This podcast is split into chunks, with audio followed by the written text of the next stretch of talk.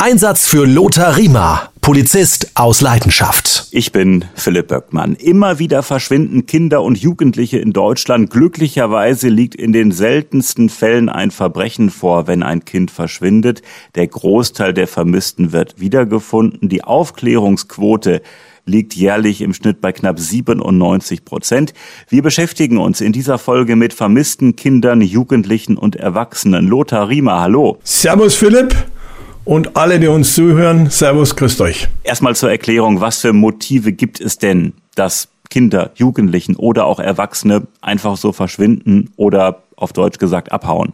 Naja, die ähm, Varianten sind natürlich äh, facettenreich. Das bei den Jugendlichen oder Kindern fängt es an, dass sie sich halt mit den Eltern äh, gestritten haben oder aus Liebeskummer. Bei kleinen Kindern äh, ist es oft, ähm, dass sie halt unbedacht woanders hingelaufen sind, wo sie eigentlich nicht hinlaufen sollten oder sie haben gespielt mit anderen, haben die Zeit ähm, total aus den Augen verloren. Also da gibt es alle möglichen Varianten. Äh, bei den Erwachsenen ist es so, dass ähm, Vermissungen dann oft sind, dass diese Personen sich mit dem Gedanken tragen, sich umzubringen.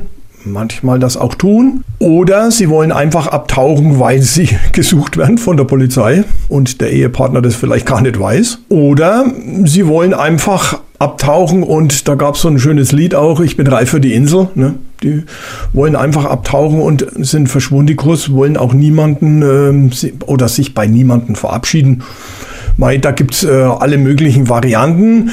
Die schlimmste Variante natürlich äh, wäre die, dass der Person etwas zugestoßen ist, weil sie überfallen worden ist oder schweren Verkehrsunfall, ähm, irgendwo über Land, kein Mensch weiß es, oder im Urlaub etwas zugestoßen oder beim Skiurlaub irgendwo reingerutscht in eine Spalte oder beim Wandern. Solche Dinge haben wir immer wieder. Also die äh, Varianten bei einer Vermissung sind mannigfaltig. Und natürlich auch die Variante äh, Verbrechen ermordet. Das ist aber, glaube ich, eher die Seltenheit. Ja, natürlich. Äh, Gott sei Dank, sage ich jetzt mal bei uns, in unseren Breitengraden. Aber natürlich kommt es vor und äh, meistens sind es ja auch Beziehungstaten. Also wenn eine Person getötet wird, dann ist es ja größtenteils eine Beziehungstat. Das heißt, Mann tötet Frau, Frau tötet Mann Jahren, äh, was weiß ich auch, welche Kombinationen auch mit den Kindern hier in München und Umgebung läuft ja seit äh, Monaten jetzt schon eine Suche nach einer Dame mit ihrer Tochter, wo man den äh, Ehemann vielleicht auch in Verdacht hat und so Geschichten. Also die äh, Möglichkeit haben wir natürlich auch, aber die Masse, die Masse der äh, Vermissungen, das muss man auch zur Beruhigung auch sagen, ist weder gefährlich äh, oder es ist irgendwas passiert, sondern es sind halt einfach Dinge geschehen, die jetzt nicht mit einem Verbrechen zu tun haben. Und die tauchen dann in der Regel auch wieder auf. Lothar, was für Kriterien gibt es denn bei der Polizei, wenn Menschen verschwinden? Wann wird die Polizei aktiv? Naja, man muss da unterscheiden. Also die Kriterien, das müssen wir mal anders anfangen, die Kriterien sind deutschlandweit festgelegt. Und da muss man unterscheiden zwischen ähm, Kindern, Schrägstrich Jugendlichen oder Heranwachsenden, wer immer man sie nennen will, also bis 18 und dann bei den Erwachsenen. Weil die Kriterien bei einem Erwachsenen natürlich wesentlich äh, ich sage jetzt mal, umfangreicher sind. Also nur weil jetzt jemand kommt und sagt, ich vermisse meinen Ehepartner, ähm, das alleine ähm, reicht natürlich jetzt nicht aus, weil hinten raus kommen ja erhebliche polizeiliche Maßnahmen. Also bei den Erwachsenen gibt es halt das Kriterium, dass diese Person seinen gewohnten Lebenskreis verlassen hat und äh, der neue Aufenthalt oder derzeitige Aufenthalt ist unbekannt und dass die Person also dass eine Gefahr für Leib oder Leben besteht. Also das sind diese Kriterien. Bei den Kindern, Schrägstrich Jugendlichen, Heranwachsenden ist das anders. Da braucht man keine Gefahr für Leib oder Leben, sondern da äh, dieses Kriterium fällt weg und sobald also der Lebenskreis verlassen worden ist, der gewohnte und auch der Aufenthaltsort derzeit nicht bekannt ist, geht man von einer Vermissung aus. Denn ähm, ja, äh, bei Heranwachsenden ist natürlich diese Selbstständigkeit auch nicht wirklich gegeben. Die sind ja auch schutzbedürftig. Natürlich und ähm, deswegen möchte ich auch nochmal deutlich sagen, es geistert ja oftmals so diese 24-Stunden-Regel. Ne? Ja, ja, da kommen wir halt äh, morgen nochmal. Und äh, da schlafen wir erst einmal so eine Nacht drüber oder sowas, was oftmals so rumgeistert. Das stimmt natürlich überhaupt nicht. Äh, stell dir mal vor, Philipp, du bist Elternteil und holst vom Kindergarten dein Kind ab. Und es kommt nicht raus. Willst du da 24 Stunden warten? Nee. Das ist vielleicht abgepasst worden, irgend von jemand, äh, ich sage jetzt mal Bonbon, Schokolade oder wie auch immer, oder ein Schulkind, ne, braucht man noch nicht einmal vom Kindergarten. Ähm, solche Dinge passieren. Und da ist nichts mit 24 Stunden, sondern da werden wir sofort tätig. Wenn diese Kriterien gegeben sind, und da werden wir richtig tätig. Also da kommen wir sicherlich im Laufe des Gespräches noch drauf, aber da werden dann richtige Geschütze aufgefahren und das ist auch schon auch oftmals dann zwar nicht, wäre nicht notwendig gewesen, aber wer kann denn das beurteilen? Keiner von uns. Und deswegen fahren wir immer die großen Geschütze auf. Jetzt äh, gehen wir mal äh, direkt in die Praxis. Äh, es kommt jemand auf die Wache und sagt, mein Kind, meine Frau ist spurlos verschwunden. Was ist dann der erste Schritt? Dann werden wahrscheinlich erstmal die Kriterien abgefragt. Genau, und jetzt können wir wieder bei den sieben goldenen Ws, haben wir ja schon gehabt, ne? Kriminalistik beziehungsweise ja erster Angriff, ne? wer hat was wo wann getan, wie, womit, warum. Damit hast du schon mal einen großen Teil abgedeckt. Und dann geht man natürlich auch in die Tiefe, da geht's ja dann natürlich auch noch los, äh, haben wir eine Beschreibung, haben wir ein Bild von der Person und so weiter. Da geht's aber dann schon in die Tiefe. Jetzt geht's ja erstmal darum herauszufinden, sind diese Kriterien gegeben? Gibt es vielleicht irgendeinen Anlass, warum der, ich sage jetzt mal, der Erwachsene weg ist oder der Jugendliche. Oftmals, das muss man auch sagen, stellt sich dann heraus, dass der geschiedene Ehepartner einfach das Kind abgeholt hat und im schlimmsten Fall dann womöglich noch mit in den Urlaub genommen, ohne die äh, Ex-Frau oder den Ex-Mann zu fragen. Oder noch schlimmer, geht zurück in sein arabisches Land. Ich sage jetzt einfach mal Arabien, das kann ganz woanders natürlich auch sein. Oder in Kosovo oder was auch immer. Nimmt das Kind mit, dann sind wir in der Kindsentführung. Und dann ist die Person nicht vermisst, sondern dann ist sie, dann haben wir eine Kindsentführung. In der Regel weiß man dann auch, wo das Kind ist. Also es geht dann oft Hand in Hand, die Vermissung und die Kindsentführung oder Kindsentziehung, wie es offiziell heißt. Ne? Also die Formalien wurden geklärt. Wie geht's dann weiter, Lothar? Naja, dann sind wir wieder in dem äh, besonderen ersten Angriff der Schutzpolizei, die halt dann entsprechend tätig wird. Das heißt, wir fahren eine, eine Nachschau in der Wohnung oder dem Haus der Eltern. Und Nachschau heißt auch nachschauen. Also richtig nachschauen, auch wenn die Eltern zu Hause sind und sagen, na, es ist, äh, wir haben schon nachgeschaut zu Hause, also wir sind verpflichtet, das selber zu tun. Komme ich später vielleicht noch drauf, was nämlich auch sein könnte. Ne? Vielleicht sage ich es auch gleich, also das Problem ist ja oft, äh, ich sage jetzt mal, ähm, Kinder werden geschlagen, Kinder werden misshandelt und dann passiert es, dass das Kind tot ist. Was macht man? Meldet das Kind als vermisst. Also alles solche Dinge müssen wir im Hintergrund behalten. Das ist oft nicht schön für die Eltern, weil sie meinen, wir verdächtigen sie. Ja, wir verdächtigen alle.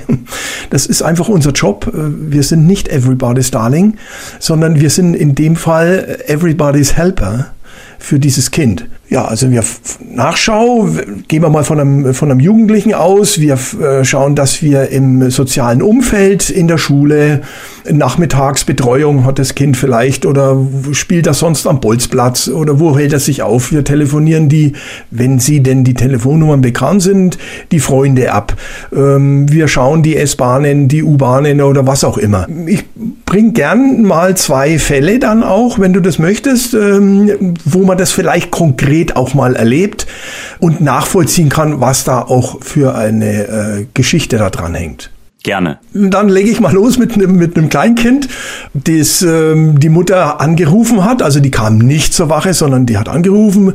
Äh, mein Kind, drei oder vier Jahre alt, ähm, ist vermisst. Ich weiß nicht mehr, wo es ist. Die haben draußen, die Kinder haben bei uns in der Wohnsiedlung gespielt und jetzt ist das Kind weg. So.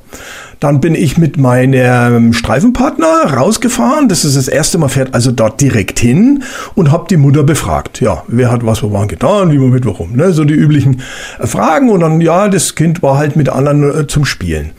Gut, daraufhin Einsatzzentrale informiert, Kind ist verschwunden, äh, wir müssen tätig werden. Dann habe ich den äh, Außendienstleiter geholt, habe äh, mir weitere Streifen geholt, äh, das hat dann der Außendienstleiter mit übernommen. Also wir haben quasi einen kleinen Krisenstab vor Ort gebildet und haben quasi einen Schlachtplan entworfen, jetzt mal für den Laien so, ne? Wer geht wohin, wo suchen wir ab? Ähm, also das war jetzt keine, keine Frage der, des Zeitverzugs, wo man sagt, na ja, wir warten jetzt mal so eine ein, zwei Stunden ab, vielleicht kommt das Kind ja wieder. Nee, das, das läuft nicht, sondern was ist, wir werden sofort tätig. Und ich bin dann mit meinem Freund, Streifenpartner, in das Haus gegangen, habe der Mutter das erklärt, habe gesagt, sie, äh, wir durchsuchen jetzt mal das Haus vom Keller bis zum Dachboden.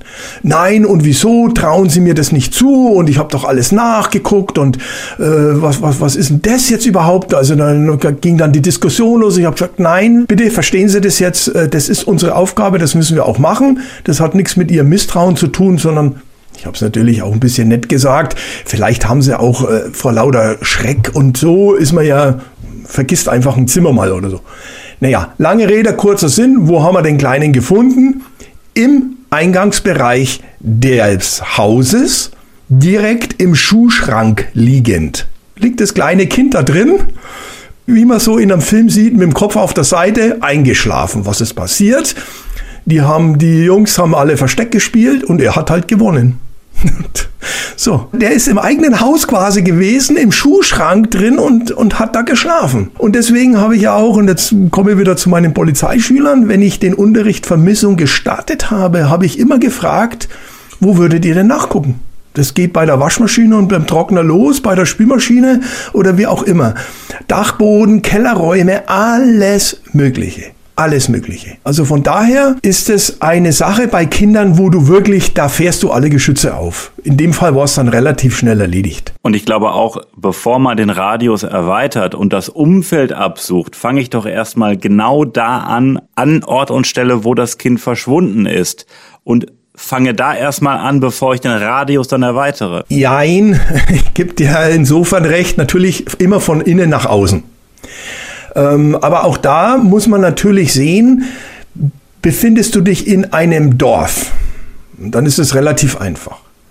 Wenn du aber heute in einer Großstadt bist oder in einem Ballungsraum, wo du Busse, Bahnen, Trambahnlinien, U-Bahnen, alles Mögliche hast, da kannst du nicht sagen, also ich kümmere mich jetzt nur um diesen kleinen Kreis, sondern da muss ich schon auch überlegen und sage zum Beispiel über die Einsatzzentrale der Verkehrsleitstelle durch, habt ihr da zufällig den oder den gesehen? Also ich muss da schon auch in die Weite gehen und zwar relativ zügig. Am Land draußen mag wieder ganz anders sein. Oder, jetzt greife ich mal ein bisschen vor, ich hatte eine Vermissung abend von einem äh, Mädchen, das ein Liebeskummer hatte und das schon mal angedroht hatte, sich umzubringen. Jetzt war da der Isar-Überlaufkanal direkt in der Nähe. Da muss aber, da habe ich dann die Taucherglaucher noch organisiert und alles. Also das sind Dinge, da konntest du nicht sagen, naja, ich gehe jetzt nur vom, von der Wohnung aus und arbeite mich langsam vor.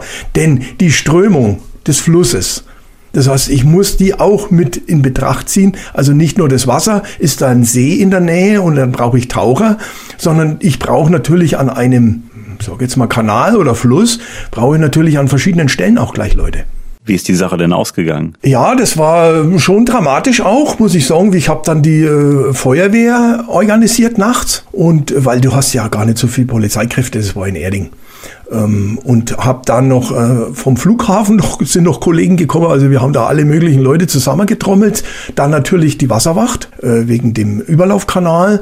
Also alles, was Füße gehabt hat, habe ich äh, eingesetzt und die Verwandtschaft. Erstens, weil die Verwandtschaft dann froh war, dass er was tun konnte und dann auf der anderen Seite natürlich auch, waren sie, da waren sie beschäftigt, da sind sie nicht im Weg umgegangen. Und die Eltern habe ich nach Hause geschickt, weil wichtig ist immer ein Ansprechpartner zu Hause, falls das Kind anruft. Und dann habe ich noch herausgefunden, ähm, dass das Mädchen hatte einen Freund, Ex-Freund, dem seine Daten haben wir auch rausgefunden und der wohnte dann äh, in München in der Großstadt in einem, in einem Wohnbereich, wo ich den dann auch angerufen habe, gesagt, äh, Sie schauen Sie mal bei der S-Bahn. Äh, vielleicht ist die zu Ihnen rausgefahren und will sich womöglich vor die S-Bahn schmeißen vor Ihnen oder, oder was auch immer. Was in so einem Kopf ja auch immer vorgeht. Und habe natürlich unabhängig davon die Einsatzzentrale in München informiert und da ist eine Streife hingefahren. Und die haben sie erwischt. An der S-Bahn. Und das war schon, ähm, das war schon äh, für mich eine, eine Riesenerleichterung. Ich hatte da wirklich Angst, wie immer, man leidet ja mit. Oder mit, mitfühlen, mitleiden soll man ja eigentlich nicht, aber mitfühlen. Und du denkst dir dann immer, hoffentlich habe ich an alles gedacht. Boah, ne? Nicht, dass dann hinterher was ist und du sagst, mein Gott, wenn ich da noch dran gedacht hätte, warum habe ich da jetzt niemanden hingeschickt? Oder, oder, oder. Und deswegen fährst du diese, wie ich vorhin schon gesagt habe, die großen Geschütze auf. Nichts wäre fataler, wenn heute ähm, so ein Junge oder ein Mädchen sich umgebracht hat und du hast sie nicht vorher erwischt, bloß weil du nicht gedacht hast, das ist so. Also den Schuh habe ich mir nie angezogen. Und das war schon bewegend, wie die zurückgekommen, weil der über 50-jährige Vater hat mich in den Arm genommen und hat mir einen Kuss gegeben. Ähm, auch das muss man aushalten. Also nicht nur seine eigenen Emotionen, die man versuchen muss unter Kontrolle zu halten, da bist du ja, fällt mir ja ein Stein vom Herzen, sondern auch, dass ein, ein, ein äh, erwachsener Mann da dir um den Hals fällt, der war so glücklich und, und, und, und hat mir da einen Kuss gegeben. Ne? Und ja, ist gut. Alles gut. Ich wollte damit nur sagen, diese emotionale Komponente, die ist auf beiden Seiten. Also das lässt einen alles nicht so kalt, wenn man immer glaubt, den Polizisten ist es doch wurscht, wir sind da nur eine Nummer. Nee, also das streite ich einfach rundheraus ab. Also wir leiden oder fühlen da natürlich oftmals auch mit. Vor allem, wenn es um Kinder, Jugendliche geht. Bei Erwachsenen ist es dann immer noch so ein bisschen anders. Mai, Erwachsene haben halt auch verschiedenste Gründe, wo man manchmal auch, ich sag's mal vorsichtig, auch ein bisschen nachvollziehen kann manchmal, wo man sagt, der hat einfach Schnauze voll gehabt. Und wir haben noch lange nicht die Schnauze voll und sprechen weiter über vermisste Menschen in genau zwei Wochen. Lothar Riemer, vielen Dank und wir würden uns freuen, wenn Sie diesen Podcast abonnieren, damit Sie keine Folge verpassen. Wünsche, Fragen, Anregungen schicken Sie ganz einfach an lothar.polizistausleidenschaft.de lothar.polizistausleidenschaft.de Bis zum nächsten Mal.